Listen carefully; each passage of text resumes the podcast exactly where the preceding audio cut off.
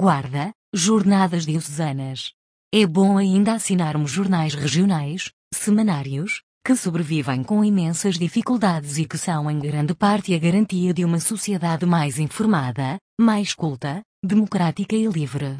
Infelizmente, acabo de tomar conhecimento que o amigo da verdade, com mais de um século de existência, acabou por não resistir à crise da imprensa escrita e vai deixar de ser publicado. Foi através de um desses jornais que tive conhecimento que iam decorrer, no Seminário Maior da Guarda, as Jornadas da Pastoral Diocesana no dia 5 de outubro, data de má memória para aquela instituição, que devido aos acontecimentos sucessivos da implantação da República teve de fechar portas e perder as antigas instalações do Mondego. Na informação, o bispo diocesano apelava para a participação dos sacerdotes, diáconos e todos aqueles cristãos colaboradores nos diversos serviços paroquiais, que deviam ser avisados pelos respectivos párocos.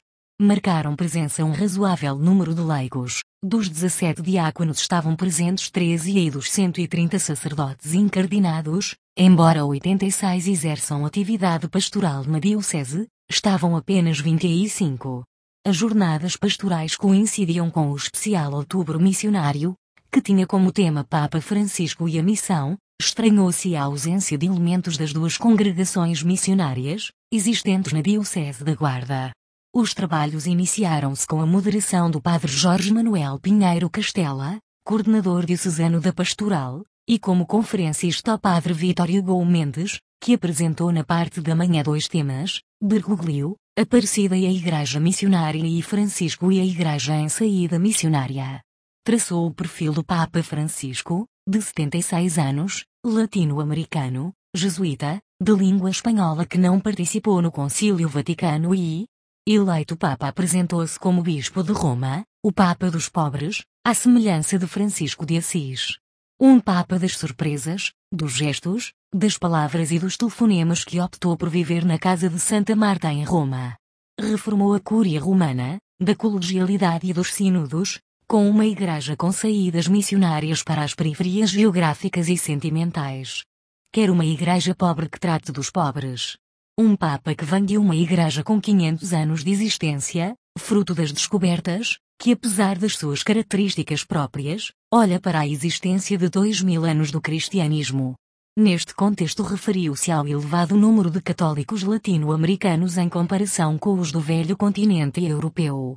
A missão é anunciar a boa nova, a nossa identidade, a nossa vocação de cristãos. Transmitir a alegria do Evangelho e viver a fé. A tarde foi ocupada por uma palestra brilhante, simples, de vivências pedagógicas e pastorais, a experiência de uma paróquia missionária, pelo Padre Mar Gonçalo Ferreira Lopes, da Diocese do Porto, pároco da Igreja da Senhora da Urá. Desenvolveu o tema Paróquias Missionárias, como, tendo a paróquia como centro de constante envio missionário. Esta deve ter um estilo amável e acolhedor, deve estar de portas abertas para deixar entrar e sair, para os sacramentos, para a preparação destes como experiência missionária. Deve ter um estilo dialogal, de escuta, de proximidade e acompanhamento, numa igreja samaritana em diálogo profético. Cultura do encontro, também no diálogo pastoral. Num estilo de vida pobre e simples, uma igreja rica de amor para os pobres. A paróquia deve ser uma família de famílias missionárias. Criar espaços e ambientes familiares, em que ninguém se sinta estranho debruçou-se sobre os estilos populares, chamando a atenção para a piedade popular, que deve ser aproveitada no muito que tem de bom, e retificar ou suprimir o supérfluo ou exagerado.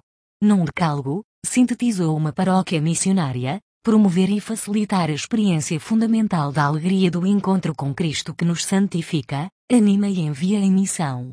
Cuidar da hospitalidade, acolher e alcançar a todos, a começar pelos mais distantes e estrangeiros. Criar equipas de acolhimento. Um bom acolhimento na secretaria paroquial, com empatia e simpatia, com horários adaptados à realidade e necessidades. Dar absoluta prioridade ao domingo e à Eucaristia Dominical e despertar a comoção pela beleza da celebração. Abrir o caminho da beleza no acesso a Deus, através da arte sacra, da pintura, da música, de movimentos e ações culturais. Uma comunidade verdadeira e familiar, onde há verdadeira fraternidade, clima de festa, alegria, convívio e experiência de comunhão. Descobrir e prover os talentos de cada um, aproveitando os pontos fortes e dar prioridade às pessoas e aos processos e não aos méritos e aos resultados. Dar protagonismo aos leigos na igreja e no mundo, superar o clericalismo. Valorizar a responsabilidade. Converter-se numa igreja que convida, vinde e vede João 1, 39. Assumir o lugar privilegiado dos pobres na comunidade e o imperativo evangélico no cuidado da fragilidade. Estas vivências paroquiais descritas pelo Padre Mário Lopes devem ter abanado a consciência e comportamentos de alguns presentes. Também seria útil a alguns ausentes ouvir ou fazer-lhes chegar estas mensagens. A terminar as jornadas pastorais, o Secretariado Diocesano da Coordenação Pastoral fez algumas considerações e apresentou o Plano Pastoral para o triênio 2019 a 2022, Plano Pastoral para a Diocese da Guarda 2019 a 2020, Calendário do Ano Pastoral 2019 a 2020 onde estão inseridas todas as atividades diocesanas e a decorrer entre setembro de 2019 e agosto de 2020.